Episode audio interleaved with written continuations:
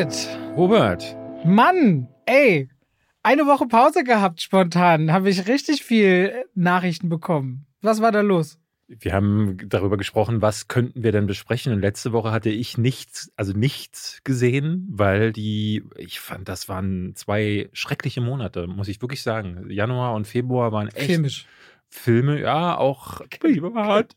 War nicht gut. Ich fühlte mich auch ehrlich gesagt nicht gut, muss man mal ganz klar sagen. So, das hat man vielleicht auf meinem Kanal gemerkt. Ich habe nicht so viele Videos gemacht, aber ich habe auch das Gefühl gehabt, dass einfach gerade nichts kommt. Und jetzt, diese Woche, habe ich gerade das Gefühl, nicht hinterherzukommen mit den Dingen, die ich gucken will. Also für diese Folge zum Warum Beispiel. hast du denn die Woche Sachen von dieser Woche dann nicht vorletzte Woche schon geguckt? Weil die zum Teil gerade erst rausgekommen sind. Ach so. Wie zum Beispiel Avatar. Da hast du ja nicht mal die Originalserie gesehen, du Schuft. Du weißt ja gar nicht, worum es geht. Die hätte ich mir natürlich im Januar nochmal angucken. Wie kannst du die nicht gesehen haben? Ja. Also wirklich. Ey, aber dafür bist du ja hier. Dafür bist du hier da. Du bist hier der Experte. Nee, wir sind alle Schmutzkritiker, so. habe ich gelesen. Sebastian, Yves, du, ich, wir haben alle anscheinend nicht die Originalserie zu Avatar her. Ach, die haben das auch? Gesehen. Ja, weiß ich gar irgendwie, nicht. Irgendwie anscheinend viele. Oder weiß ich nicht, aber ich habe gelesen, wie kann denn sein, dass diese alle nicht gesehen haben? Kannst du ja nachher. Es ist ja wohl das Mindeste wenn du darüber nochmal redest. Was für Idioten! Ich wollte mir. Das the, haben Leute gesagt. Nicht The Kane Mutiny Court Martial, also die Kane Meuterei vor Gericht heißt der Film. Ah, stimmt, das habe ich gesehen. Der letzte von William Friedkin ist auf Paramount Plus veröffentlicht worden. Also ich bin so auf Plattformen unterwegs. Mir hatte neulich einer nach einem Video geschrieben, wo ich Constellation noch vorgestellt habe. Ich habe das Gefühl, David ist der Einzige, der Apple TV Plus besitzt und sonst niemand. Und ich muss sagen, außer dir kenne ich auch keinen, der diese Plattform noch nutzt. Außer mir? Ja. Ja, also na, vor allem Masters of the Air habe ich jetzt hebe ich ein bisschen auf, weil es gerade jede Woche kommt.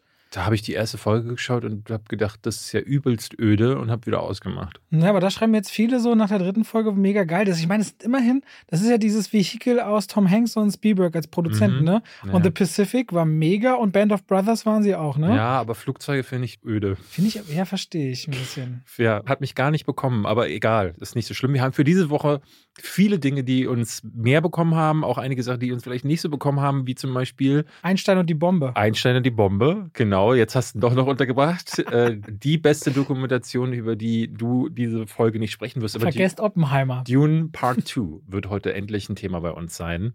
Und Ach, ist der schon raus, ja? Zu diesem Thema, nee, ist noch nicht raus. Obwohl, Doch, heute, wo ihr die raus, Folge hört, ist er, ist er schon raus. Aber zu diesem Thema habe ich mir für uns beide ein Spielchen ausgedacht. Wir machen das, wie du es neulich gemacht hast, mit Football. Kannst du erahnen? Gibt es Sand in dem Film?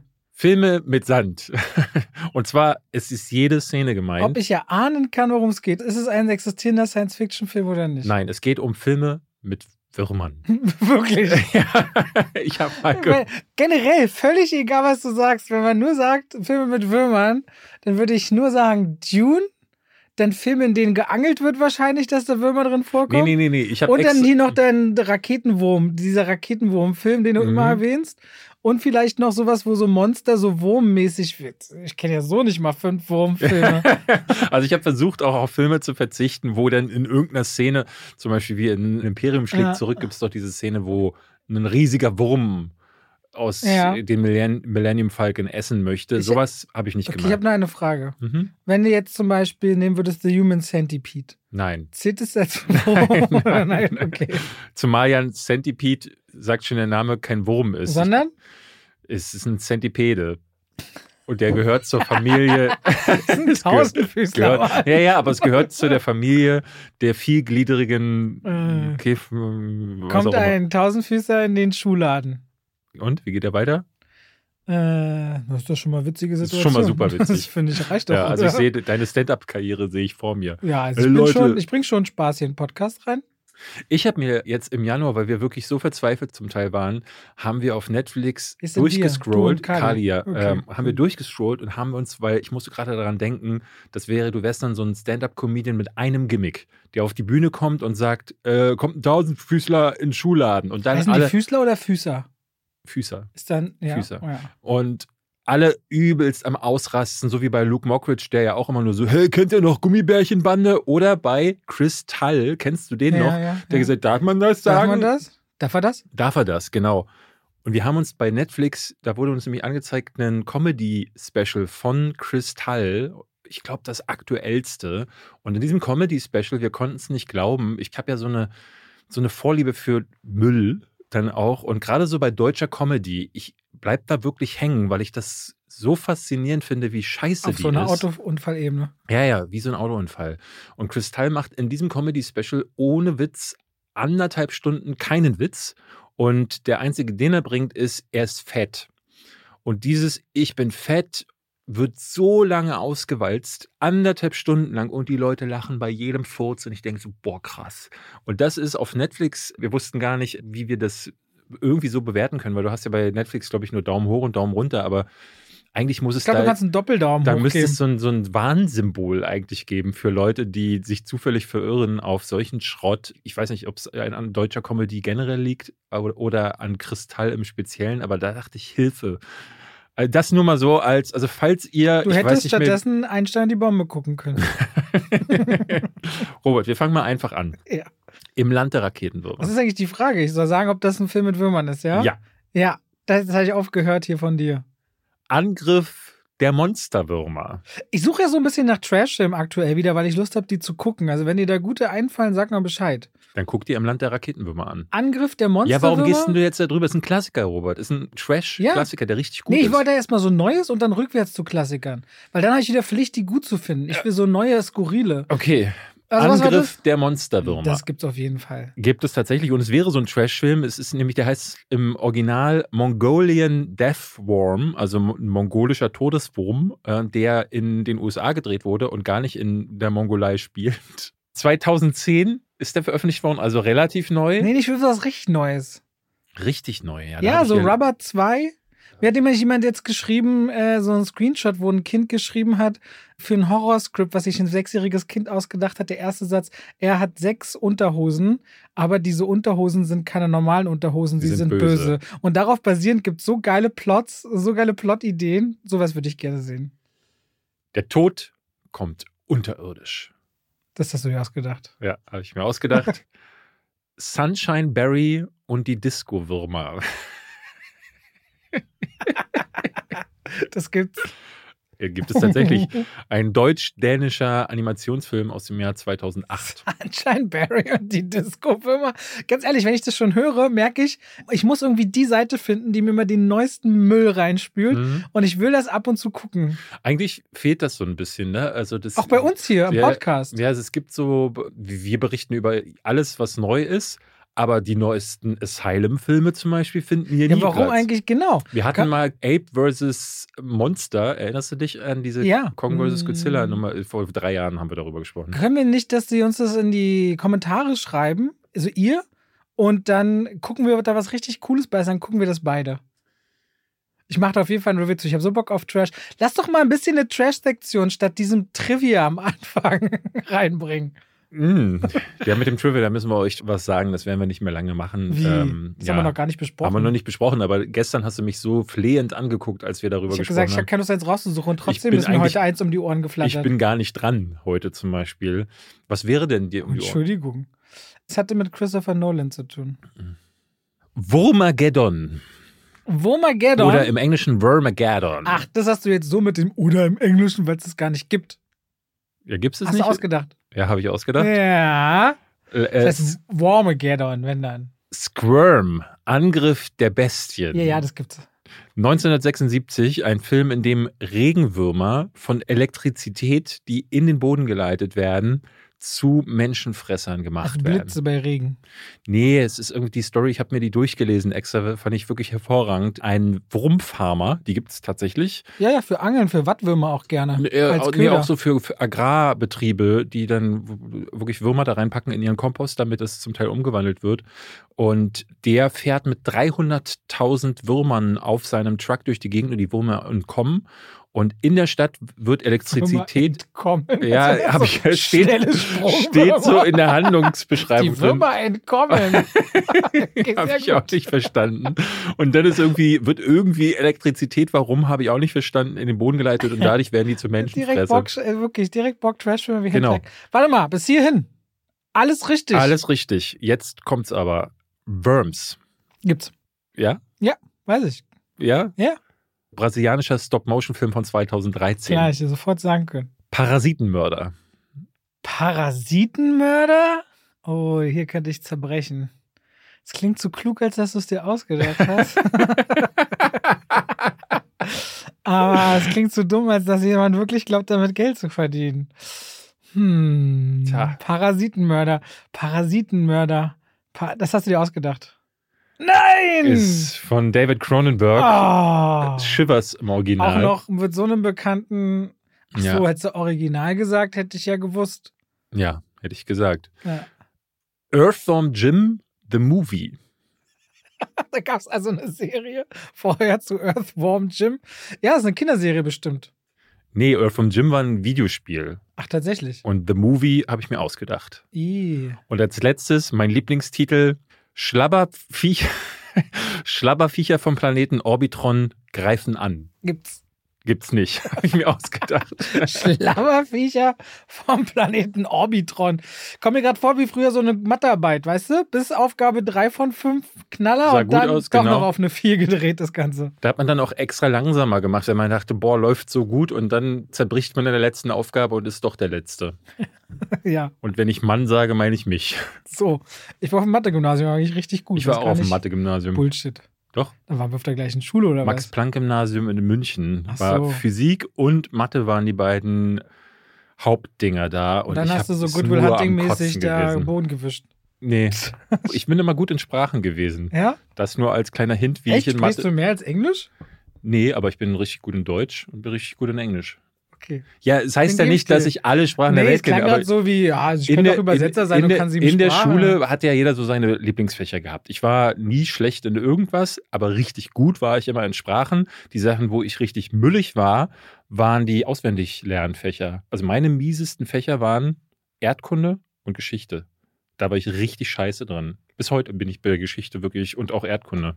Frag Ja. mich, wo der Ganges durchläuft, sag ich dir, was soll denn das sein? Also wenn wir wirklich mal Stadtlandfluss spielen, bist du verloren. Ich bin super scheiße. Also Okay. wirklich in beidem ganz, ganz schlecht. Bei den Wie- anderen Sachen brauchtest du logisches Denken oder ein gewisses Grundverständnis. Und bei den Sachen war wirklich plumpes Auswendiglernen. Das habe ich gehasst, habe ich mich geweigert und dadurch habe ich bis heute einfach da. Wie ist es? Ich war jetzt am Wochenende beim Inline-Hockey von meinem kleinen Neffen, der bei den Eisbären Berlin da quasi spielt. Mhm. Und die Nichten machen auch noch, die sind auch noch in der Sportschule Sprungturm, Springerin, also Schwimmspringer, was auch immer.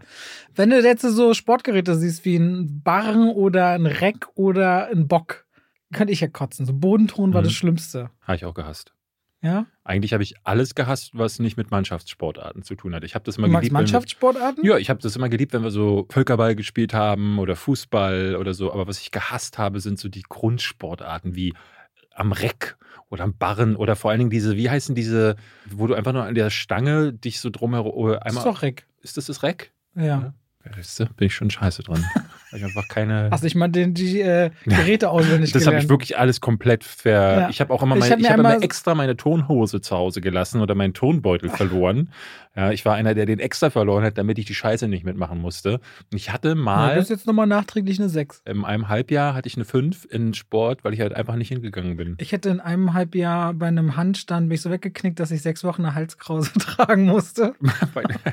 Und dann musste ich aber auch keinen Bodenton machen. ja, und äh, daran erkennt man, warum wir Filmkritiker geworden sind. Kann man wahrscheinlich so ja, sagen. na, ich, ich mache ja Krafttraining viel. Ich mag das ja eigentlich auch gerne, aber Bodenton war, ist wirklich, ist entweder sehr ästhetisch oder einfach nur wie so ein Knetsack an mhm. den Geräten. So, jetzt wir ein bisschen abgeschwiffen. Aber wir kommen zurück zu zwei, Zwei wie Pech, und, Schwafel. Schwiff, Schwiffel. Schwiffel. Und damit schalten wir rein in die Werbung. David, ich Ja. sehe ja manchmal, krieg ja mit, du bist ja schon auch manchmal gestresst, ne? Ja, Du ja. sagst dann manchmal so, ah, ich bin müde, ich habe nicht Ja. gut geschlafen, muss viel arbeiten. Ja. Der Hund hat wieder einen Flug Vor Dingen bei uns im Podcast ist es auch immer so, ich werde müde, aber Ja, weißt du was, wirklich sehr entspannt? Ich habe einen Podcast-Tipp für dich. Und zwar hier aus unserer Produktionsbutze, richtig schön aufbereitet, Dungeons and Dreamers. Hast du schon mal gehört? habe ich schon mal gehört, weil wir jetzt nämlich darüber reden werden. Dungeons and Dreamers holt dich quasi immer einen wunderschönen Ort auf diesem Planeten und beschreibt dir so in aller Ruhe mit Geräuschen von Regen oder Wind oder der Natur, wo du gerade bist, wie du alles so wahrnimmst, ist so sehr sinnlich gestaltet und ganz langsam, wie du auch merkst, wie dein eigener Herzschlag sich verlangsamt und du zur Ruhe kommst, aber auch manchmal so was Mysteriöses passiert. Also während du dann gerade in so einen Einschlaf-Relax-Modus geholt wirst, steht irgendwo auf einmal eine Art Monster, das dich mit roten Augen anguckt. Also es ist wie so eine Dungeon Quest. Wie so Ja, ein, das ist so ein bisschen Fantasy meets ich will einschlafen.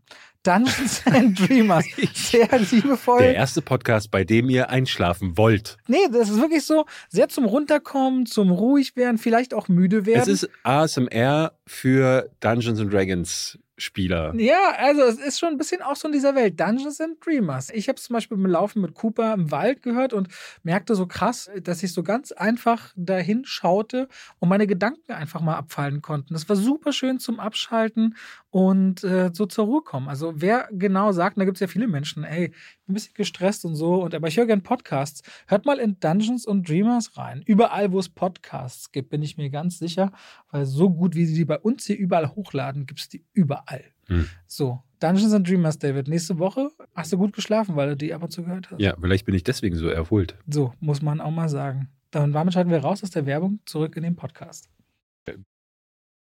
Ach, Robert, ich fange mal anders an. Ich konnte nicht gut schlafen, muss ich sagen. Ich bin ein bisschen ergrämt bei Dune 2. Ergrämt? Ergrämt. Was ist los? Ja, ich weiß Sag doch mal in einem Satz. Wir sind gestern zu Dune Part 2 gegangen. Ja. Und sind da rausgekommen und ich dachte, oh, es ist wieder einer dieser Tage, es ist wieder einer dieser Filme. Ah, ich hatte im Vorfeld, muss man dazu sagen, in Paris war ja die große Premiere. Es gab aus Amerika schon einige Kritiken. Letzte Woche ist zum Beispiel in Hamburg schon gezeigt worden. Schröckert, also Daniel Schröck von Kino Plus, hat schon viereinhalb Sterne gegeben. Äh, man hörte überall, dass dieser Teil noch mal besser ist als der erste Teil. Und als wir rausgekommen sind, sagten dann auch so, so Leute wie Sebastian oder Yves so, boah, der ist Meisterwerk. Und wir beide haben uns angeguckt und waren, also der ist gut, ne? das muss man klar sagen. Ja, ich, ich finde den guten auch sehr gut, aber das, ich finde den ersten ein Meisterwerk. Ja. Und finde das hier sehr gut. Aber aus völlig, also ganz viel Unbalance drin. Und vor allem, er hätte drei Teile machen sollen. Ja. Finde ich. Er hätte drei Teile machen sollen. Ich weiß jetzt gar nicht so richtig, wie wir das anfangen sollen oder wie wir mitten einsteigen oder ob wir die Leute erstmal abholen, was das eigentlich ist oder wie wollen wir es machen? Wir können ja mal vielleicht noch einen Schritt zurückgehen. Dune 1 haben wir damals, den fanden wir beide fantastisch. Wir hatten dazu sogar, sogar so eine Social Movie Night Sache mhm. gemacht. So ein Screening haben wir gemacht. Und ich ja. glaube, ich habe den insgesamt im Kino damals durch, weil wir ihn in der Presse gesehen haben, bei diesem Screening, aber ich ihn privat auch nochmal geguckt habe. Ich glaube, ich habe ihn drei oder viermal gesehen. Ich fand den richtig, richtig gut. Ich fand das Worldbuilding fantastisch. Ich glaube, dir ging es genauso. Es war einfach eine Form von Science-Fiction-Film, die man ewig nicht mehr hatte, wo man nicht das Gefühl hatte, dass da mit irgendwelchen schnellen Science-Fiction-Elementen, die so draufgepappt wurden, irgendwie eine schnelle Mark gemacht werden sollte. Es ging nicht wie bei Star Wars um dieses typische, oh, da ist jemand, der ist ein unterdrückter Held, der dann einfach zum großen Weltenretter wird, sondern alles war hier so ein bisschen anders, ein bisschen deeper, ein bisschen düsterer aber auch. Und diese Welt, die vorher, ne, es hieß immer, Dune sei unverfilmbar und plötzlich hat sich da jemand dran versucht und es wirkte irgendwie alles so, als könnte das diesmal wirklich was werden. Der erste Teil endet dann in der Mitte. Viele haben das kritisiert. Ich persönlich fand das nicht schlimm, weil ich damals auch, und das hatte ich jetzt auch in meiner Kritik gesagt, habe in die Wertung mit einfließen lassen, dass ich schon davon ausgegangen bin, dass so Charaktere, die zum Beispiel, und das wurde oft kritisiert, das habe ich auch in anderen Kritiken viel gelesen, dass ihnen viele Charaktere nicht wirklich rund genug waren, dass die nicht auserzählt wurden oder vieles noch zu vage blieb. Und ich ging aber davon aus, der zweite Teil wird das schon richten. Das habe ich so ein bisschen Goodwill-mäßig in die Wertung des ersten Films mit einfließen lassen. Und der zweite Teil tut das jetzt aber nicht für meinen Geschmack. Und das ist so, wir sind jetzt zweieinhalb Jahre später, ein halbes Jahr ist noch draufgeschlagen worden durch die Verschiebung des Actors Strikes.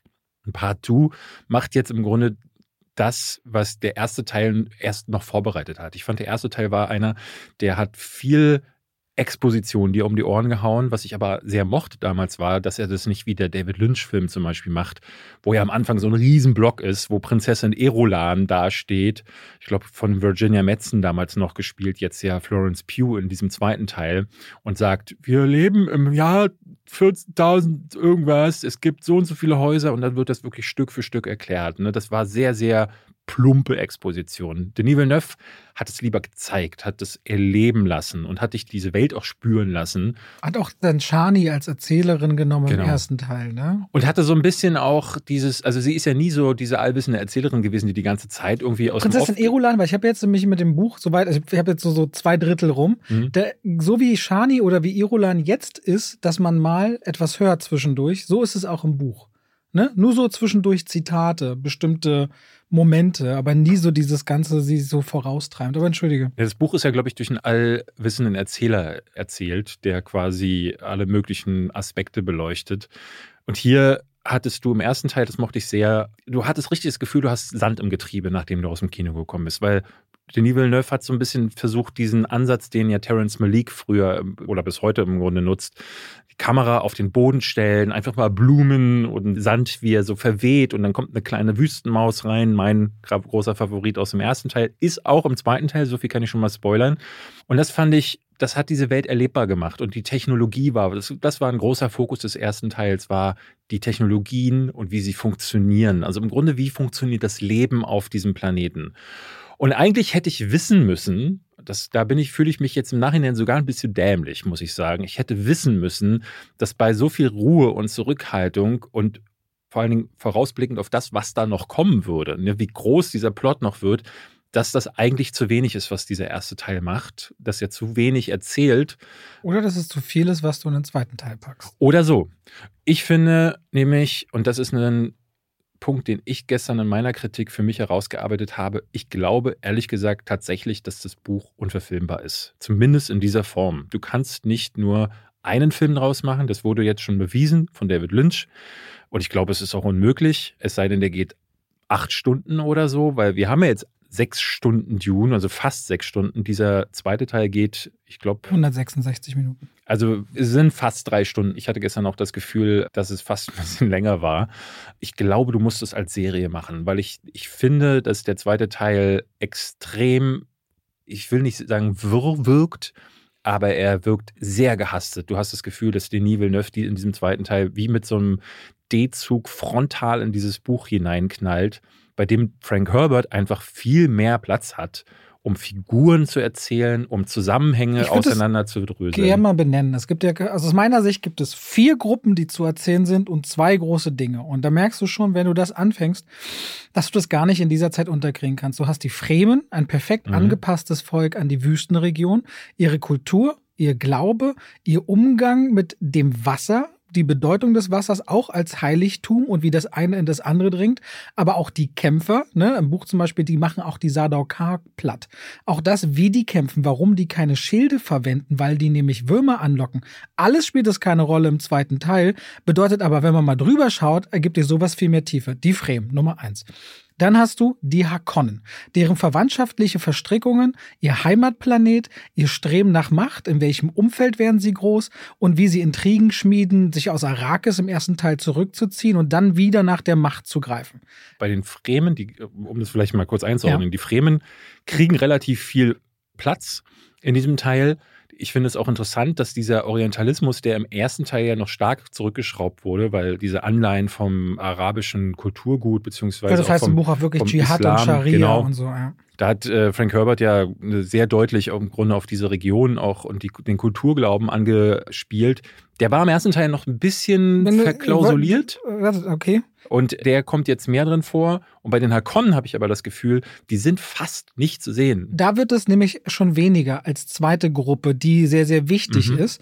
Dann hast du den Imperator der eigentlich über allem in dieser Galaxie schwebt und bei dem man sich so fragt, okay, wo kommt er her? Was sind seine Intentionen? Warum ist er überhaupt verstrickt in diesem ganzen verkleidete Sadaukar aus dem ersten Teil Konstrukt? Was sind seine Intentionen? Und dann hast du die Bene Gesserit, die im Buch enorm viel Raum einnehmen, wo du hier auch nur ansatzweise ein Gefühl dafür kriegst, was eigentlich deren übergeordnete Agenda ist, dass die auf die DNA schauen und Sachen davon anscheinend bewahren darin wollen, wie die ihren großen Plan mit dem Kopf statt mit dem Herzen voranschauen, wie aber auch deren Hierarchien funktionieren und untereinander auch Plätze und Ränge auf und abgestiegen werden können, was es auch mit dieser inneren Stimme und der Schulung auf sich hat.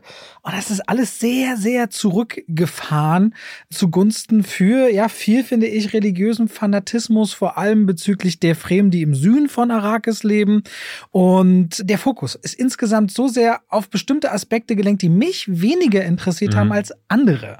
Ja, es ist ein Film, bei dem ich hinterher das Gefühl hatte, dass er gleichzeitig zu lang und zu kurz ist. Sage ich ja hier häufiger mal bei einigen Filmen, aber bei dem fiel es mir besonders auf, weil es so Sachen gab, wo ich dachte, das hätte jetzt kürzer sein können und das für andere sehr viel länger sein müssen. Ne? Also ich finde, dass sich einige Charaktere zu schnell entwickeln.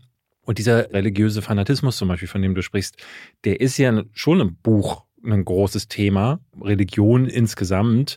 Aber es ist eines von vielen Themen. Und meiner Ansicht nach ist das große Problem an Dune von Frank Herbert, dass sein Buch eigentlich diese Charaktere, wie ich finde, das ist meine persönliche Meinung, Frank Herbert erzählt eigentlich von viel mehr als von diesen Figuren und von diesem großen, dieses, dieses Universum, diese Galaxie ist eigentlich nur zweitrangig. Ich glaube, diese Themen sind viel wichtiger, die er da aufmacht, weil es geht ihm um eine, eine Geschichte um Macht zu erzählen, um Machtmissbrauch. Und er versucht, glaube ich, selber für sich die Frage zu beantworten, korrumpiert Macht oder muss man vielleicht sogar schon korrumpiert sein oder muss man empfänglich dafür sein, um Macht überhaupt zu benutzen?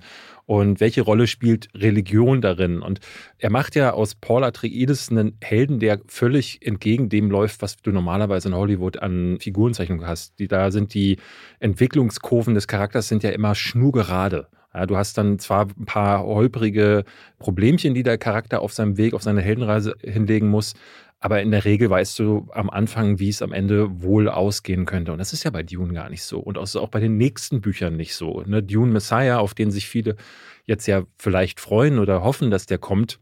Frank Herbert kennt für dieses Universum und seine Figuren keine einfachen Antworten. Und es gibt keine Happy Ends. Es gibt nicht dieses typische, oh, am Ende kriegst du die Frau und alle bejubeln dich, sondern wenn hier, hier am Ende alle jubeln, dann tun sie das und du bleibst als Zuschauer mit einem, wirklich mit so einem richtigen Brocken im Bauch. Das ist das, wo Zendaya auch glänzen kann, finde ich, im ja. zweiten Teil, weil sie am ehesten die Position des Zuschauers einnimmt in diesem gesamten Film. Ja, und ich finde es so schade, dass sich der Film dem nicht so ein bisschen mehr hingeben kann. Also, dass er diese Themen nicht so wirklich, also dieser religiöse Fanatismus wird auch nicht wirklich angeschnitten. Dieses ganze Machtding, ne? Es ist so, dass Paul Atreides hat ja seine Visionen, in denen er quasi erfährt, wenn er an die Macht kommt, dann beginnt quasi erst den Krieg, den er eigentlich verhindern möchte. Was ein Paradoxon ist, dass ne, diese Story so hergeleitet wird und im zweiten Film, wie ich finde, sich irgendwann verläuft. Und irgendwann ist er da voll drin. Es gibt dann so Szenen, wo ich gerade was auf den religiösen Fanatismus bezogen, die haben mich an das Leben des Brian erinnert. Kennst du diesen Sketch, wo Brian vor seinen Gläubigern sitzt und sagt, ich bin nicht der Messias? Ja. Und sie sagen, doch, Was würde doch. der Messias sagen? Nee, nur der Messias würde sagen, er ist ja. nicht der Messias. Ja, okay, okay, dann bin ich halt der Messias. Ah, er ist der Messias.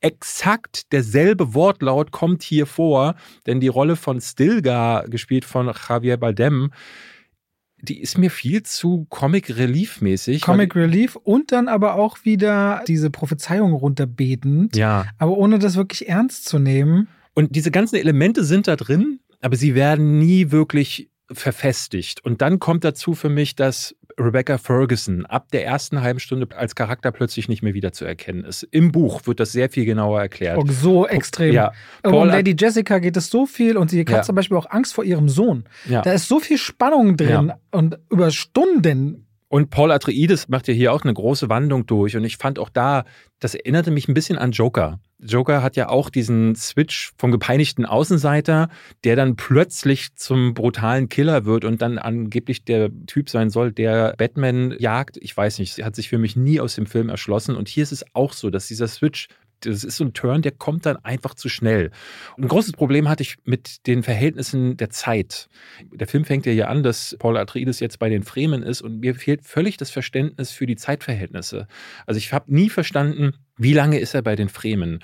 Auch als er einen Charakter, den wir aus dem ersten Teil schon kennen, der hier wiederkommen wird, den man im Trailer schon gesehen hat, muss man sagen. Deswegen ist es nicht unbedingt ein Spoiler, aber es wird jemand wiederkommen, den er wieder trifft. Und ich fragte mich, wie viel Zeit ist denn da vergangen? Das macht dieser Film nie klar. Im Buch ja, weiß man, das sind Jahre. Denis Villeneuve reitet nur so durch so ein paar Bräuche, die er lernt. Du hast das Gefühl, das ist so von Montag bis ja, Samstag ja. und dann ist es durch. Auch die Romanze zwischen Shani funktioniert leider gar nicht. Gar nicht. Die gar ist plötzlich, nicht. sie gucken sich für die meiste Zeit, guckt sie ihn an wie so eine Schmeißfliege an der Wand und plötzlich sitzt sie mit ihm auf einer Düne und dann ist Liebe angesagt. Ich dachte so, nee, das ist A zu schnell und B ist dann auch schon wieder vorbei mit der Romanze, weil er dann ja, dann muss er von den Hakonnen erzählen, dann muss er mit Austin Butler eine neue Figur einführen, dann ist plötzlich Lea Sidhu da, wo ich gar nicht verstanden habe, was die jetzt hier plötzlich will, weil die auch danach nie wieder zu sehen ist. Dann schneiden wir alle paar Stunden gefühlt, also pro Stunde einmal rüber zum Imperator und zur Prinzessin Erolan. Da darf dann Florence Pugh drei Sätze sagen und Christopher Walken vielleicht einen. Meistens guckt er aber eher so ein bisschen verwirrt in die Kamera. Und am Ende hat er noch vier Sätze. Und ich dachte so, krass, das ist ja wirklich schade, wie mit Figuren umgegangen wird, die eigentlich eine Relevanz haben könnten, aber über die so, die werden nur aufgebahrt, damit man sie mal gezeigt hat und damit man dem Fan des Buches sagen kann, guck mal, an die haben wir auch noch gedacht und dann sind die aber weg. Und das ist zu viel für diesen einen Film. Ja, und der geht schon drei Stunden. Ich hatte das Gefühl, wie gesagt, der ist wahnsinnig lang und teilweise zäh, aber trotzdem viel zu kurz, weil du ganz viele Elemente werden. Aber warum ist er gut? Gut ist er, meiner Ansicht nach, weil ich immer wieder auch gepackt wurde. Also ich hatte gerade, es gibt so mehrere Situationen. Es gab diesen ersten Ritt auf dem Wurm, wo ich dachte, boah, also wenn du das vergleichst mit dem, was David Lynch gemacht hat, natürlich sind die Effekte auch in den letzten Jahrzehnten. Ich habe mir das noch durchgelesen. Ne? Das ist eine riesige Soundstage mit zwei so riesig langen äh, Wurmgliedern ja. nachgebaut, mit all den Sachen und Kameramann mittendrin mit dem ganzen Sand in die Fresse gepustet und ist so. Ist wirklich toll, die Szene. Das ist audiovisuell. Ich will nur mal, weil wir jetzt viel gesagt haben, was so ja, im ja. Argen liegt. Ne? Ich finde, das muss man bei diesem Film sagen. Und ich, ich habe in meiner Kritik auch gesagt, gesagt, du fällst in diesem Fall von einem extrem hohen Niveau. Wie gesagt, ich habe viereinhalb Sterne gegeben. Fällst du auf jeden Fall für meinen, ich gebe einen ganzen Stern weniger, ich gebe dreieinhalb. Und damit sind wir immer noch im Bereich, bei mir ist dreieinhalb ja sehr gut. Ja, du fällst also nicht weit, aber du fällst meiner Ansicht nach schon ein Stück. Und es bleibt aber ein Film zurück und die Stärken des ersten Teils bleiben insofern, dass das Worldbuilding immer noch fantastisch ist. Es gibt gleich am Anfang eine Szene, da sind die Hakonnen auf dem Planeten, um quasi die letzten Rebellen zu vertreiben und tragen so eine neue Rüstung. Und zwar so eine schwarze Rüstung, in denen sieht man dann hinten so einen kleinen Ventilator drin. In jeder anderen Filmproduktion oder Serienproduktion aktueller Vergleich wäre für mich The Last Airbender, also Avatar, Herr der Elemente, über den wir gleich sprechen. Da wirken die Kostüme wie aus dem Deiters, diesem Kostümverleih. Ich mag Deiters. ja, aber die sind immer auch ein bisschen billig, muss man klar sagen. Es gibt auch teurere Kostüme, so, ja. aber sie wirken vor allen Dingen clean, sie wirken nicht praktikabel auch. Also ich finde, die tragen da Sachen, die wirken eher modisch bei Avatar, der Elemente, aber nicht so, als würden sie wirklich wärmen. Und das ist das Schöne an Denis Villeneuves Version oder Vision. Es wirkt so durchdacht. Ja, sowohl die Technologien, es gibt eine Szene auf dem Planeten der Hakonnen, da dachte ich so, oh Mann, ist so schade, dass wir hier nicht mehr Zeit verbringen. Den Baron Hakonnen fand ich ja eh fantastisch, aber am Anfang wird so kurz eingeführt, es gibt die schwarze Sonne über Gidi. Prime mhm. und dadurch ist alles in schwarz-weiß getaucht. Und dann nannte ich alles. Das ist extrem spannend. Ich will mal ganz kurz darauf hinein. Ich hatte auch dazu gelesen. Du hast ja so eine richtig faschistoide Architektur, mhm. in der Leni uns Fate Router ja. nahegebracht wird. Und in dieser Arena ist alles schwarz-weiß. Das ist mit Infrarotkamera gedreht. Und dann haben die ganz viele Stoffe ausprobiert, welche reflektieren hell, welche reflektieren dunkel. Sobald du aber in G Prime in den Innenraum gehst, kommt die Farbe zurück, mhm. weil die Sonne nachlässt. Und wenn sich Charaktere aber dem Fenster nähern, werden sie teilweise wieder schwarz-weiß. Ja während die andere Hälfte wieder ein bisschen Farbe erlangt. Also dieser Film ist technisch ein Pflichtprogramm im Kino. Ja. Um das mal ganz dolle zu unterstreichen. Ne, geh das im Kino anschauen, auf ja. jeden Fall. Es ist sehr schön zu sehen, dass auf dem Planeten Gidi Prime, also auf dem Planeten Hakon, hatte ich das Gefühl, vielleicht geht es nur mir so, aber ich würde sagen, nein, dass Denis Villeneuve die alten Designs von HR Giga, die er für die Jodorowsky-Version schon produziert hatte, da war es ja so, dass das Hakon-Schloss sollte ein riesiger Totenschädel sein und es sollte eine riesige Brücke geben mit so Haken, die sich ineinander verkeilen. Und man merkt hier deutlich, dass das Giga-Design durchkommt auf jeden Fall auf diesem Planeten. Und dann betritt mit Austin Butler jemand die Bühne, wo ich dachte so, boah, der knallt. Also der hat nicht nur einen, einen Look, Elf Kilo Muskeln drauf, der sieht so ja. gemeißelt aus. Gemeißelt, auch natürlich, weil er wie so aus Marmor aussieht in dieser komplett. Aber wenn du überlegst, dass er vor ein, zwei Jahren Elvis gespielt hat, dann siehst du, mhm. das ist krass. Und er macht das auch, also ich muss sagen, er sieht wirklich bedrohlichst aus. Das finde ich ja sowieso ein tolles Ding an Dune, dass das ein Film ist, der hat auch einen Horroraspekt. Immer dann, wenn die Bene Gesserit ihre Stimme benutzen, die die Leute dazu bewegt, irgendwas zu tun, da gibt es richtige Schockmomente und es gibt so immer wieder Elemente, wo ich dachte, das driftet so in wirklich Horroraspekte ab. Und er ist auf jeden Fall einen Anblick wert und ist die einzige Figur, die jetzt neu dabei ist, die wirklich was auch für die Handlung macht, wo man sich auch ein bisschen festhangeln kann. Andere, wie zum Beispiel der Baron, treten stark in den Hintergrund und.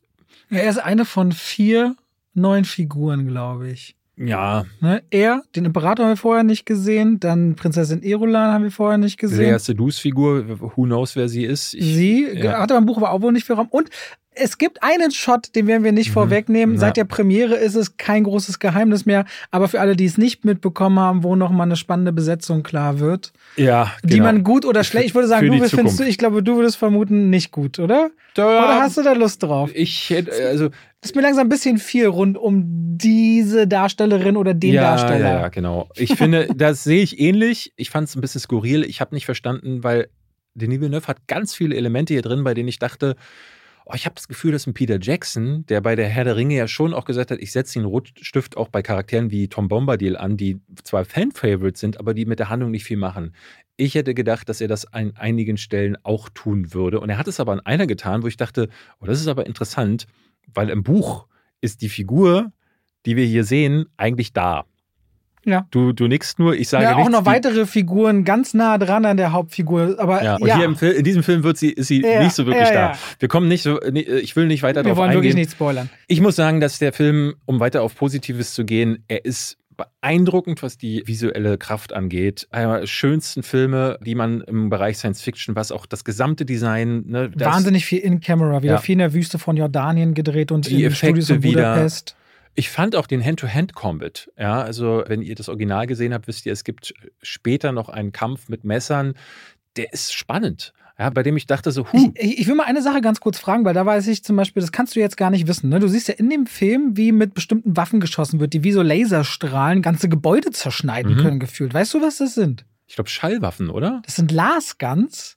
Und die erbeuten zum Beispiel Fremen in den Kämpfen mit den Hakon. Mhm. Aber es gibt auch eine Szene, die gab es ja im ersten Teil schon. Genau, und dann sagt jemand aber nicht schießen in diesem Film. Und ich denke mir so, okay, aber das versteht doch jetzt kein Zuschauer, weil wenn diese Lasguns auf Schilde treffen, gibt es Explosionen, die so groß sind, dass sie fast ganze Städte auslöschen könnten. Und ja. ich denke mir so, hä, das sind so Verweise, so einige Verweise, ja, wo ich denke, da kriegst du als Zugriff, das musst du dir, und die ganze, und so Der Sturm am Ende, der Sturm am Ende ist, glaube ich, wenn ich mich recht entsinne, ist ein elektrischer Sturm. Und im Film, meiner Ansicht nach, wurde nicht wirklich klar, dass dieser elektrische Sturm dafür sorgt, dass es überhaupt diesen Angriff erst geben kann. Ich will jetzt nicht zu sehr ins Detail gehen, aber es sind so ein paar Sachen, wo ich dachte, es ist so viel hier drin, dass du als Zuschauer überfordert wirst. Und da ist immer noch ein Film zurückgeblieben, bei dem es immer wieder, ich hatte zu dir ja mitten im Film irgendwann gesagt, oh, ich bin gerade, ich bin raus. Und das war 30 Minuten Verschluss. Das war 30 Minuten Verschluss. Sehr spät. Sehr genau, spät. es war sehr spät und ich merkte, jetzt hat er mich verloren weil da zu viel kam. Da sitzt dann wieder, ne, da, es war, glaube ich, die Szene, wo Paul zu seinen Anhängern dann spricht. Und ich merkte, ich erkenne den Charakter gerade nicht mehr wieder. Ich verstehe die Fremen nicht. Ich verstehe diesen Fundamentalismus nicht wirklich, weil er mir einfach nicht genügend im Film erklärt wird und merke auch, dass mir das zu zäh ist und es sich zu wenig passiert. Und die Figuren, die da eigentlich im ersten Teil noch so spannend waren, ne, vor allen Dingen Lady Jessica zum Beispiel, fand ich grauenhaft in diesem Film, weil sie einfach. Äh, Aber nicht gespielt, sondern. Nein, erzählt. nein, nicht gespielt, erzählt. Mhm. Und das fand ich wahnsinnig schade. Und muss man sagen, das Finale hatte mich dann an einigen Stellen wieder. Es ist so ein ständiges Kommen und Gehen bei mir gewesen. Ich dachte, dann kommt der Imperator plötzlich rein und ich denke so, was haben die denn mit Christopher Walken gemacht? So, der spielt hier auch nicht wirklich gut, weil er ja gar nichts bekommt. Also ich finde, die Szene, in der der Imperator letzten Endes endlich da ist, die hat gar keinen Punch, weil der wirkt, als würde er mal wieder in einem Musikvideo von. Ist ja die Verbindung dahin, hast du mitbekommen? Oder da, wo er tanzt bei Fatboy Slim, Ist, gibt's, ist gibt's, das die da, gibt es, da gibt es eine Zeile, in der er sagt, I don't need to break the rhythm oder sowas, cause I can call the warm oder so. Es gibt Ah, ja? einen direkten, ein, es gibt Okay. eine Line in dem Text, die direkt Dune-Bezug hat. Also, um es mal zusammenzufassen, hätte ich den zweiten Teil alleine geguckt, also nur für sich genommen, hätte ich deutlich schlechter bewertet. Weil ich habe jetzt hier den ersten Teil noch im Hinterkopf. Man muss diesen Film, glaube ich, auch einfach als Gesamtwerk sehen. Ich muss aber sagen, dass der erste Teil dadurch für mich auch ein bisschen federn lässt. Weil ich finde, dass der zweite Teil eben nicht das einlöst, was ich mir nach dem ersten Teil erhofft hatte. Und ich bin fest davon überzeugt, dass Dune unverfilmbar ist. Das beweist Denis Villeneuve mit dieser Version. Ich finde es immer noch gut genug und ich bin einfach erstaunt, dass der das so in diese Richtung hat biegen können, ne, was er da macht. Und ich will unbedingt mehr von Denis Villeneuve sehen. Wenn er Science Fiction umsetzt, ist das einfach ein Brett. Aber ich finde, hier hat er sich verhoben. Ich bin der Meinung, drei Filme wären das Richtige gewesen. Dieser zweite Film hätte, mir kommen zwei Filme für Dune so vor, als hätte man das Herr der Ringe zwei Filme gemacht und würde am Ende nicht wissen, wie leben eigentlich die Zwerge und die Elfen Mhm. und was sind die Ents. Weil ohne solche Dinge verliert alles an Gravitas. Und wäre dieser zweite Teil nur gewesen, Paul und Jessica kommen bei den Fremen an, wären Teil dieser Kultur, bekämpfen Hakon meinetwegen in der Wüste, es gibt irgendwo eine Schlacht, ein bisschen Action muss ja her, ne? Aber lernt diese ganze Kultur in all dem kennen und was machen die Bene Gesserit und wie sind die Hakon strukturiert. Darauf hätte sich dieser Film Und konzentrieren was müssen. läuft zum Beispiel bei der Sternenfahrergilde zum Beispiel auch? Ja, Mafia heißen die ja, glaube ich, im Original. Also, das genau. ist ja dann auch also noch. man sieht ja auch, zumindest David Lynch hat da ja sehr viel mehr gezeigt, auch auf, ich weiß nicht, wie heißt die Welt des Imperators, wo der regiert? Ich weiß es Äh, ehrlich gesagt nicht. Aber da ist ja, der Imperator ist zu sehen, da ist quasi dieses ganze Hoheitshaus zu Was sehen. Paradiesisches auch einfach. Und diese Sternenfahrergilde, das wird ja viel konkreter erklärt und es gibt ja nochmal Figuren, die da noch mitwirken. Denis Villeneuve hat an vielen Stellen die Schere angeschnitten, um nur zwei Filme draus zu machen. Und ich denke so, du hättest drei draus Sag, machen sag mal, ist das beim ersten Film nicht auch so? Vielleicht vermischen sich da jetzt so, aber da erinnere ich mich doch, gab es doch auch eine unterirdische Ebene mit Pflanzen und so, ne? Also Planetologen spielten doch eine Rolle im ersten Teil. Oder? Ist das so? Ich glaube schon. Gibt es nicht dieser Weg, wie sie zu den Fremen kommen? Also auf jeden Fall sind Planetologen und auch eine Zukunft, in der Arrakis grün sein könnte, ist ja auch immer wieder ein Thema. Der Arrakis Ne? war ja mal grün. Genau. Und ich finde, das sind all die Dinge, die mich so interessieren. Die Natur und wie hängt das mit der Prophezeiung zusammen und wie gehen sie mit Wasser um? Wie kommen sie an ihr Wasser? Wie überleben sie? Es gibt so viele Dinge, die mich interessiert haben, wo weggeschaut wurde, um hinzuschauen zu dem, was für mich so am, am einfachsten ist. Drei Filme und ich verstehe es ehrlicherweise nicht, weil das wird rentabel sein. Der hat jetzt 190 Millionen gekostet und wird trotzdem nicht unter 600 Millionen verdienen an den Kinokassen. Niemals. Das könnte auch ein 800 Millionen Film werden oder mehr. Kannst du verstehen, weil ich frage mich dann immer, als ich gestern rauskam und äh, die Kollegen sagten, absolutes Meisterwerk und auf der Höhe von in Sachen Buchverfilmung wie zum Beispiel Herr der Ringe. Ich er- ertappe mich dabei, wie ich denke, wie? Also was? Also ich bin ja generell immer ein bisschen skeptisch mit dem direkt danach. Du sagst ja immer, du kannst das. Ich kann das für mich immer nur bedingt schon sagen zu können, wie ich das jetzt. Ich habe gestern eine Weile gebraucht, muss ich sagen. Und ich vor- wusste und zwar, vor allem- ich, ich kann, ich vertraue zwar meinem Gefühl, Ja. also ich weiß, wie ich mich fühle und dieses Gefühl leitet mich dann zu den Antworten. Aber gestern bei Dune muss ich sagen, ich habe bestimmt zu Hause anderthalb Stunden Geweint. einfach nur geweint. nee, ge wirklich mit einem Zettel und einem Stift dargelegen. Und eine Äh, Pro- und Kontraliste geschrieben. Nee, nicht Pro und Contra, So aber ich habe mal versucht auszuformulieren, was sind eigentlich die Sachen, die mich Ja. stören und bin dann wirklich zu diesem Punkt auch gekommen, dass ich gemerkt habe, da fehlt was und ich glaube, es ist unverfilmbar. Also, um auf deine Frage mal zurückzukommen, gerade so Vergleiche zu Herr der Ringe und so zu ziehen, ich glaube, dafür muss ein Monat oder Jahre ins Land gehen, um mal wirklich zurückzugucken, was macht das eine und was macht das andere mit dir. Nichtsdestotrotz, wenn Dune Messias kommt, ich würde es gerne sehen. Ich finde es toll, dass wir so eine Welt präsentiert bekommen. Ne, Ich fand das jetzt ein gutes Kinoerlebnis. Ich fand den auch sehr gut, den Film. Und mich jetzt vor allem angefixt, und das ist was, was ich lange dafür mitnehme, dass ich jetzt Lust habe, mal wieder, wenn wir künftig über Filme reden, mir die Bücher vorher durchzulesen oder anzuhören. Und wenn ich das als neuen Habitus mitnehme, hat sich Dune für mich generell schon auf einer ganz eben anderen Ebene mal gelohnt, nämlich die Gedanken der Autoren und Autorinnen da mitzunehmen. Und werde hier auch auf jeden Fall das komplett mir anhören und bin da drin. Ihr werdet nicht drum rumkommen, wenn ihr ihn sehen wollt, aus unserer Sicht ihn im Kino zu sehen. Also eine grausige Vorstellung finde ich, wenn der später irgendwo auf dem Tablet oder auf dem Handy geguckt wird. Ja, ja. Ja, tut es bitte nicht, Was Leute. ich ja so skurril finde, der erste Teil ist ja auch deshalb nicht so erfolgreich im Kino gewesen, weil Warner Brothers ja damals eine Plattform, also HBO Max, damit unbedingt pushen wollte, die es heute in der Form gar nicht mehr gibt. Ja. Also das ist total absurd. Man muss sagen, also vielleicht auch nochmal dazu, das habe ich auch in meiner Kritik gesagt, ich bin trotzdem wahnsinnig dankbar, dass es diese beiden Filme in der Form gibt. Dass jemand für diesen alten Roman, der ne, in vielen erzählerischen Elementen auch insofern betagt wirkt, weil sich so viele andere davon haben inspirieren lassen, dass man natürlich Dinge auch wiedererkennt. Ne? Und der aber auch schwierig ist und komplex. Ne? Das sind jetzt beides Filme. Der erste eben sehr ruhig und elegisch und erzählt sein Worldbuilding ganz anders, nicht so flashy wie die meisten Blockbuster. Und dieser Ja. zweite Film überfordert dich mit Charakterentwicklungen. Also ich finde, so diese intelligenten Blockbuster gibt es so selten, dass man dafür wirklich nur dankbar sein kann. Und deswegen hoffe ich, dass er trotzdem erfolgreich ist, auch wenn ich nicht so glücklich Der wird erfolgreich. bin. Ich glaube, mit diesen Haltungen sind wir, oder du ja noch mehr als ich, schon am untersten Ende der Kritiken. Ich glaube, Die mit sind dreieinhalb sehr, Sternen sehr, bin ich. Sehr, der Bin Schlusslicht. ich. Also ich habe hab auch zweieinhalb Sterne gesehen, hatte jemand von IndieWire, aber der gibt immer schlechte Kritiken. Okay. David Ehrlich heißt der. Ach, der ist auch David? der ist auch David. Ja, ja. Die Shit. Meckerköpfe äh, of the World reunite. Und damit schalten wir rein in die Werbung. Ach, weißt du, was ich letztens dachte? Ich lief durchs Haus, David, und hab gesungen. Weißt du, was ich gesungen habe? David ist der beste Freund der Welt. Das mache ich morgens, aber dann, wenn langsam Mittagszeit ist und ich was kochen will aus guten Zutaten, die lange haltbar sind, Aha. dann gehe ich durchs Haus und singe Oh coro mio, oh coro mio. Mhm. Und denke immer an die Choro-Drogerie. Ja.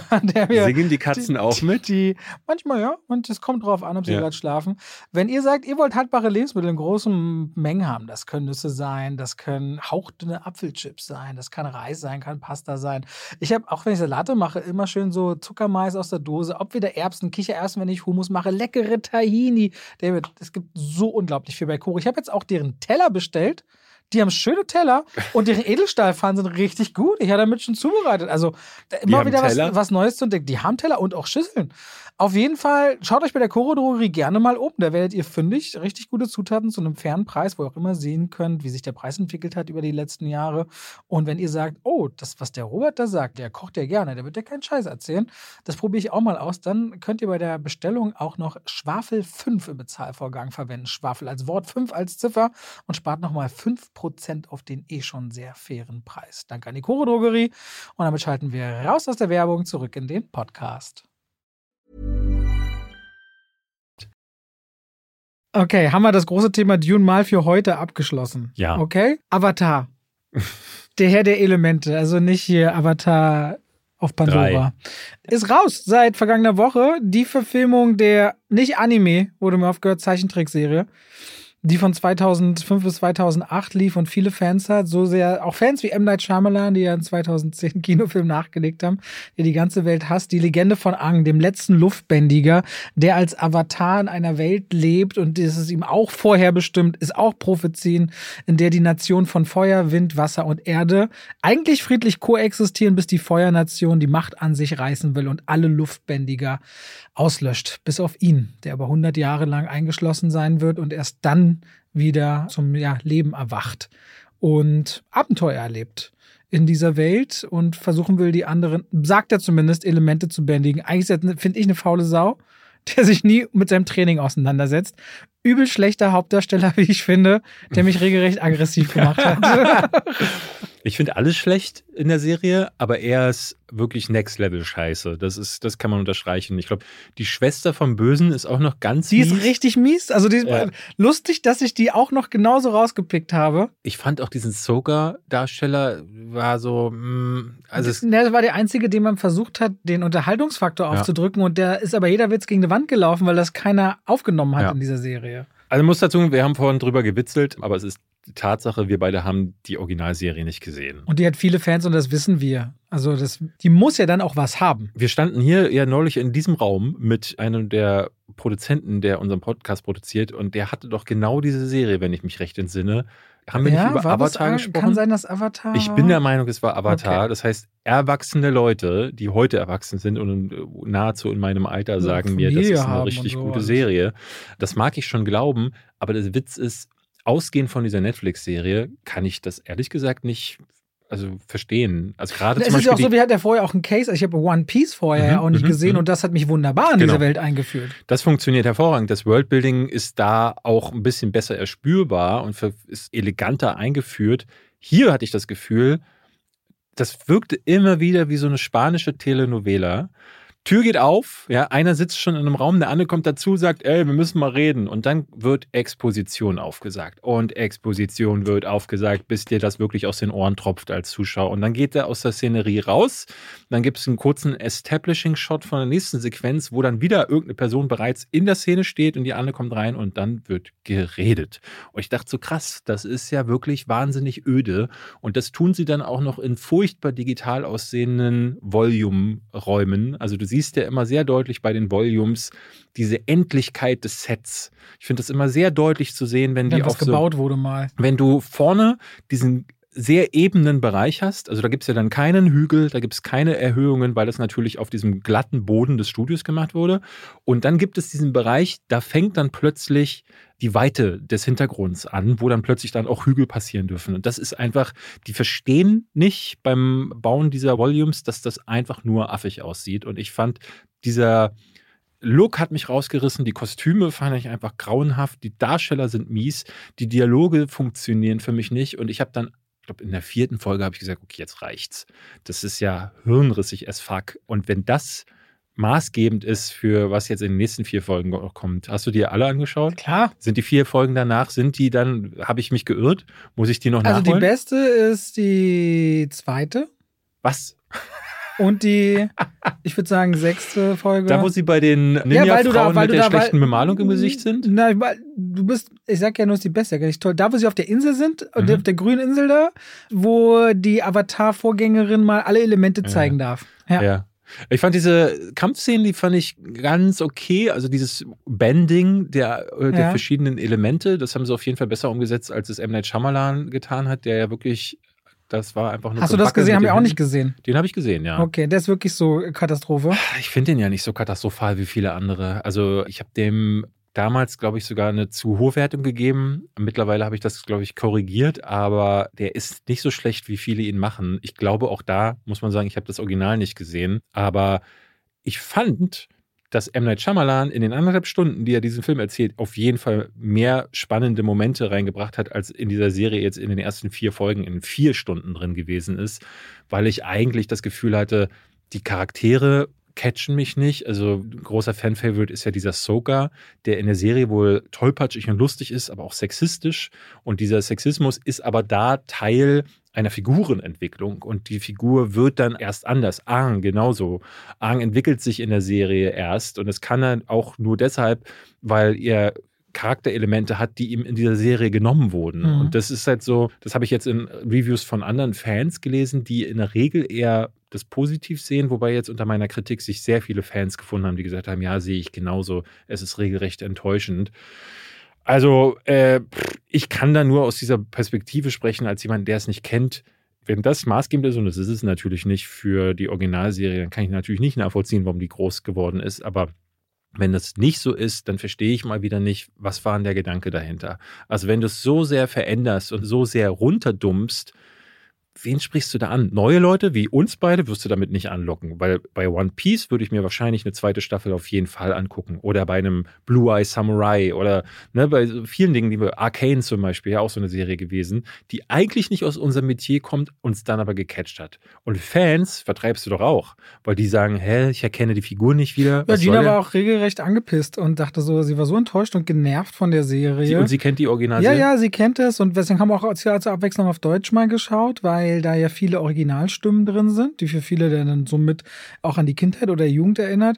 Und ich fand hier so viele Figuren uninteressant. Es gibt diesen einen Onkel von dem Bösen, wo ich mir so denke, okay, der Mhm. scheint mal ein bisschen moralisch integer zu sein. Aber auch dieser böse Junge, also nicht der Feuerlord, sondern Prinz Zuko, der da die ganze Zeit immer nur mit seiner Wut vorangetrieben, seinem übergriffigen Vater was beweisen will. Ich so denke, okay, woher kommt denn das? Oder auch, dass er denn nie ein anderes Mittel findet, als immer nur aggressiv zu sein, ist Mhm. mir halt wahnsinnig langweilig. Und diese Welt dann da zu sehen, von Abenteuer zu Abenteuer, es fühlt sich nicht nach Abenteuer an, aber am schlimmsten ist dieser Junge, der immer, wenn er was spielen muss, nach unten rechts weg guckt, guckt und und dann wieder Richtung Kamera. Und ich mir so denke, nee, du bist richtig faul, Alter. Lern deine Elemente.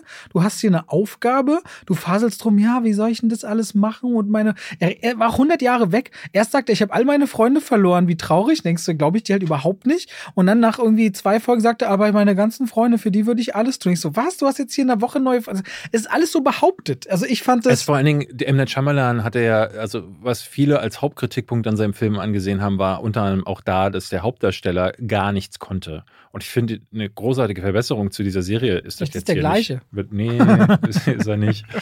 Also guckt das, wenn ihr Fans seid. Ich würde meinen, damit verschwendet ihr wirklich fu- fulminant eure Zeit. Nutzt doch diese Zeit vielleicht eher, um mal, falls ihr Apple TV Plus haben solltet, in Constellation reinzugucken. Daher nur ein kurzer Tipp. Nomi Rapace, Spiel, also bekannt aus Girl the Dragon Tattoo zum Beispiel oder Prometheus, spielt eine Raumfahrerin, die auf der ISS stationiert ist. Und da wird jetzt ein neues Experiment angezettelt. Sie wollen nämlich neue Materie suchen an Bord der ISS. Und dann passiert es, ein Gegenstand trifft die ISS, wodurch diese nahezu zerstört wird. Das, die ganze Crew muss evakuieren. Sie bleibt aber als einzige zurück. Es gibt nämlich in der letzten lebensrettenden Raumkapsel nicht genug Platz und deswegen muss sie irgendwie versuchen, da zu überleben. Und innerhalb der ersten zwei Folgen ist dann schon klar, sie wird es irgendwie schaffen, weil die Serie switcht immer wieder auch auf die Erde Ja. Und zeigt dann das Verhältnis zu ihrer Tochter, aber dieses Verhältnis scheint zutiefst gestört, weil sie sieht ihre Tochter plötzlich zweimal. Und die eine scheint nicht die echte Tochter zu sein. Und es ist irgendwie alles anders. Zum Beispiel hat sie ein Klavier zu Hause zu stehen, obwohl sie gar nicht Klavier spielen kann. Und die Farbe des Autos ist plötzlich nicht mehr rot, sondern blau. Und sie spricht den Mann darauf an und sagt, seit wann haben wir ein blaues Auto? Und er sagt, wir hatten schon immer ein blaues Auto. Und du hörst schon raus, da ist irgendwas komisch. Und diese Serie spielt mit Theorien der Quantenphysik. Und für Leute, die sich mit Quantenmechanik oder Quantenphysik so ein bisschen auseinandersetzen, Wir beide. wir beide zum Beispiel, Ja. aber wir sind halt auch mega intelligent. Ja. Als jemand, der in Erdkunde und Geschichte nicht aufgepasst hat, habe ich dann gesagt, okay, diese Gedankenleistung verwende ich dann jetzt für Quantenphysik. Unschärfe Relation, dies, das. Dies, das. Und da gibt es ja verschiedenste Theorien und eine davon sehr prominent in Constellation. Es gibt erst drei Folgen, jeden Mittwoch wird es eine neue Folge geben, aber in den ersten drei Folgen war ich schwer gehuckt, weil ich hier endlich mal wieder eine Serie hatte, deren Mystery-Gehalt mich erinnerte an sowas wie Lost damals oder zuletzt Severance, auch eine Serie, bei der ich sagen würde, allein für die lohnt sich Apple TV Plus. Und Mhm. Constellation, keine Ahnung, ob das funktioniert bis zum Schluss, denn das ist halt meistens der Make it or break it Effekt bei diesen Mystery-Serien. Wenn die Auflösung dieser Sachen oder die Antworten darauf zu verklausuliert sind oder es eigentlich keine gibt und oder es sich vielleicht einfach ein bisschen zu sehr verschleppt, wie zum Beispiel bei Lost, wo am Ende einfach keine befriedigenden Antworten da waren, dann Ja. geht man da eher unbefriedigt raus. Aber jetzt gebe ich der Serie noch den Benefit of the Doubt und sie hat mich auf jeden Fall. Nomi Rapace ist wirklich eine tolle Schauspielerin. Ich habe wieder gemerkt, wie gerne ich die sehe. Deswegen kleiner Tipp für Mystery-Fans, für Constellation. Constellation, Apple TV Plus. Jeden Mittwoch geht's dann weiter. Oliver Hirschspiegel hängt da übrigens mit drin, der deutsche Regisseur. Ich glaube, der hat da auch ein paar Folgen Siehst du? mit Ist inszeniert. doch nicht mal alles so schlecht, David. ist auch wie Gerd Nefzer, der hier die ganzen Dune-Sets baut. Ja, der ist Ja. Gerd Nefzer. Zwei Oscars gewonnen. Und der ist deutsch, oder? Set-Designer, ja? Ja, aber wer hat denn gesagt, dass alle, nur weil ich deutsches Kino nicht mag, heißt das doch nicht, dass ich, alle fra- Deutschen ich, nicht ich, mag. Ich frame dich nur ein bisschen. Okay. Du wolltest wissen, wie dieser Frankenstein ist? Nee, ich wollte wissen, wie Einstein und die Bombe ist. Ja, aber lass uns das doch überspringen und zu Lisa Frankenstein kommen, wenn du das schon selbst Okay, okay, okay, okay. Ja, weird, aber lustig. Weird, aber lustig. Okay, also Fertig. Tim Burton. Ich mochte den. Ach, du hast ihn gesehen? Ja, ich habe den Ach so, ich gesehen. dachte, ich erzähle in eine Richtung. Nein. Ach so, ja, ich mochte den auch. Ja? Ja. Aber hattest du nicht eine Wertung gegeben? Dreieinhalb Sterne. Dreieinhalb? Ja. Okay, ich habe drei gegeben. Ja. Ich mochte das auch. Du bist immer ich minus eineinhalb Stern oder Ja, einen ja. Stern. Ich hatte so das Gefühl, erinnert zu werden an, an Warte, warte, ich zuerst. Okay. Edward mit den Scherenhänden, Warm Buddies, einfach zu haben und Renfield und Tim Burton generell. Steht bei mir hier. Ja, es gibt noch Weird Science, also Lisa, der helle Wahnsinn aus den 80ern. Und ich hatte voll das Gefühl, auch an alte Universal Horror-Klassiker erinnert zu werden. Ganz besonders an Frankensteins Braut. Es gibt sogar eine Szene, die wirklich konkret darauf anspielt. Aber ich finde auch, dass Catherine Newton, und ich muss vielleicht mal hier klar sagen, ich bin ab sofort Team Catherine Newton. Ich finde die mega in dem Film. Also mega. Das ist für mich so eine der besten Comedy-Rollen des Jahres, das weiß ich schon, weil ich bin nicht wirklich empfänglich für Comedy, aber die hat ein Timing und die hat ein paar Gesichter drauf und die ist super in diesem Film und die spielt, die overacted ab der zweiten Hälfte sich dermaßen in Wolf. Aber ich fand immer so an dieser Grenze, wo ich das Gefühl hatte, es ist eine nette, Persiflage oder Reminiszenz an so Filme. Ich meine, das Acting in den 30er Jahren in diesen Horrorfilmen war ja auch immer und so spielt sie auch. Und es ist mega gut. Deswegen, ich war schwerst begeistert von ihr. Der hätte ich noch eine Stunde länger zugucken können. Der Rest ist schwer zusammengeklaut. Also wie du schon sagtest, es gibt diese ganzen Einflüsse. Tim Burton ist ein bisschen drin. Ne? Edward mit den Scherenhänden hat ja auch nicht nur dieses Gotische, sondern auch diese bunten Häuser von den Avon-Frauen. Aber es gibt so nette Ideen, wie zum Beispiel Lisa Frankenstein, muss man, du hast die Handlung noch nicht erklärt, aber. Habe ich noch nicht erklärt.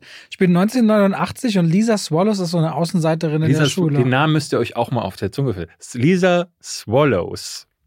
Und nicht nur, weil sie jetzt äh, unbeliebt wäre, das ist gar nicht mal der Fall. Die hat jetzt so ein bisschen ihre eigenen Hobbys, die näht gern und geht ein bisschen nebenbei arbeiten. Ist aber mag ein Außenseiter. Das, mag das morbide so und dann konnte es kommen muss. Es gibt da so einen Friedhof, der auch so ein bisschen wie so verflucht anscheinend wirkt und in einem Gewitter und einem Blitz, es hat auch ein bisschen was mit ihrer Sonnenbank zu tun, wird eine viktorianische Leiche zum Leben erweckt, die sich dann verläuft in das Zuhause von Lisa und die ist irgendwie eklig und gruselig und der laufen überall Dinge aus den Körperöffnungen, aber irgendwie mag sie auch das Morbide und da kommen die besser miteinander klar, als man so denkt. Und da muss man auch sagen, Cole Sprouse sagt den ganzen Film so gut wie gar nichts mhm. und muss das alles über Körpersprache machen. Und das finde ich auch richtig gut von ihm gelöst.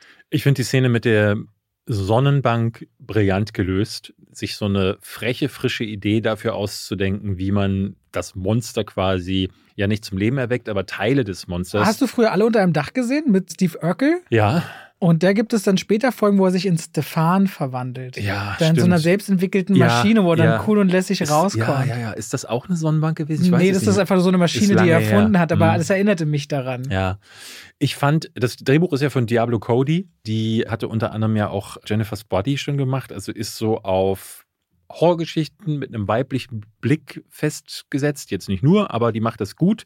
Ich finde, ihr Drehbuch ist klasse auf den Humor bezogen. Ich mag, der ist schön frech. Ich finde den auch echt clever zum Teil. Ich, es gibt so eine Schwester von Lisa Frankenstein, die ist so ein Klischee-Charakter, aber es gibt ein Telefonat mit dem Vater, wo herauskommt, dass mit der Mutter irgendwas ist. Und da dachte ich so, boah, das ist so gut gemacht, das ist so schön geschrieben. Und Catherine Newton actet so schön dagegen an. Also da habe hab ich mich sehr, sehr drüber gefreut. Wenn dann der Film, der noch kommt, noch ein bisschen besser gewesen wäre, wäre das für mich ein Vier-Sterne-Ding gewesen. Mein Problem ist aber, der einigt sich nicht auf einen Ton oder auf einen Stil. Der ist nicht so wirklich Horror, ne, weil muss man sagen, sie und ihr Monster gehen dann, ne, weil ihm fehlt zum Beispiel eine Hand. Wo kriegt man die Hand her? Gäbe ja an der Highschool vielleicht ein paar Leute, die scheiße sind, denen man die Hand entfernen könnte. Ja, ja. Und da committet der Film nicht. Der ist weder eine wirkliche Romanze, der ist auch nicht wirklich gruselig, der ist aber auch nie nur eine Komödie. Also der, der tänzelt so um alle. Der ist auch aber richtig Genres- fieser Humor, ne? Also werden auch so Frauen als Flat Chest und so. so Der ist also, böse, ja. Der ist richtig gemein. Der ist böse, aber das, das fand ich cool. Das hatte sowas Mean Girls-artiges. Ich habe da großen Spaß mit der Art und Weise gehabt, auch wie Catherine Newton läuft dann zum Teil in Zeitlupe und Madonna äh, Gedächtnislook dann in die Highschool rein und sagt dann böse Sachen zu Leuten und wer ihr richtig auf den Sack geht, der kriegt halt einfach irgendwann was abgehackt. Und das mochte ich eigentlich sehr, aber es gibt Filme wie zum Beispiel, kennst du Heathers? Auch aus den Mm, 80ern nein. mit Christian Slater und Winona Ryder, auch ein fantastischer Film, der auch so ein bisschen in diese Mordrichtung dann geht. All diese Elemente wurden schon mal erzählt. Man hat das Gefühl, dass Diablo Cody aus jedem dieser Filme, die wir jetzt genannt haben, sich irgendwas Muss man hat. aber sagen, das ist hier ein Regiedebüt, ne? Ein Langfilmdebüt von der Tochter von Robin Williams. Zelda, ja. Ja. Und Für einen Anfang ist Für einen das Anfang, mal ja. echt cool. Gestalterisch ist das richtig schön. Es gibt auch mal ab und zu so Sequenzen, die sind in Schwarz-Weiß. Es gibt gezeichnete Elemente. Und ich hatte das Gefühl, lange nicht mehr so einen frischen Film gesehen zu Ja. haben. Wobei mit Renfield letztes Jahr ja auch eine, eine kleine Abwandlung von so alten Horrorsachen zurückkam. Ich habe das Gefühl, dass nachdem sie dieses Dark Universe bei Universal nicht umsetzen konnten, wo ja ursprünglich so der Invisible Man und Wolfman zurückkommen sollten, haben sie jetzt aber schon was auch in Auftrag gegeben, weil Renfield und Lisa Frankenstein sind beide von Universal Pictures und kommen sehr nah aneinander ran. Also sie haben halt die Rechte auch am Frankensteins Monster. Ja, ja, aber ich also glaube schon- alles wird von Frankenstein. Ja, ja, von aber- da kommt was von Dracula und Ja, Frankenstein. ja, so. aber es wirkt so, als hätten sie so Versionen ihrer, also so Teenie-Versionen in Auftrag gegeben, weil sie gesagt haben, okay, dieses mit die Mumie haben wir es auf so eine Blockbuster-Ebene ein bisschen ernster versucht, hat nicht funktioniert, lass uns die Teenie-Schiene gehen. Und mit Renfield und Lisa Frankenstein merke ich, da bin ich schon mal mehr dabei. Es wirkt, weil es ist ein Ansatz, Finde ich aber auch gut. Das ist frisch. Leider Ja. sehr schlecht in Deutschland gestartet. Weltweit habe ich gar nicht auf dem Schirm. Aber läuft jetzt seit einer Woche. Ja. Also Lisa Frankenstein. Ich würde euch den empfehlen, auch wenn ihr hinterher auf jeden Fall rausgehen werdet und sagen werdet, ah, irgendwie wusste der Film nicht ganz, was er sein will. Zumindest designtechnisch, wo er sich zwar auch viel mobst, eben ne, Madonna und Burton und wie sie alle heißen, aber da hat er was. Und Catherine Newton ist eine Entdeckung. Hast du eigentlich dein Versprechen gehalten von letzter Podcast-Folge? Nee, ich wollte Weißt den eigentlich ich schauen. rede? ja? Schock. Oh. Ich habe die ganze Zeit nämlich immer wieder überlegt, oh Mann, jetzt ist fast Podcast. Und dann letzte Woche, als wir verschoben haben, dachte ich, ja, da hast du jetzt ja noch eine Ah, Woche. okay. Aber ich habe es nicht hinbekommen. Na gut, dann enden wir auf dieser Enttäuschung, diese Folge. Ja, ich habe nicht nur dich enttäuscht, sondern auch die Hörer. Und das, Naja, manche Dinge gewöhnt mich. man sich. Insofern. na gut, Wir hören uns nächste Woche wieder. bis äh, Macht's dann. gut. Tschüss. Tschüss.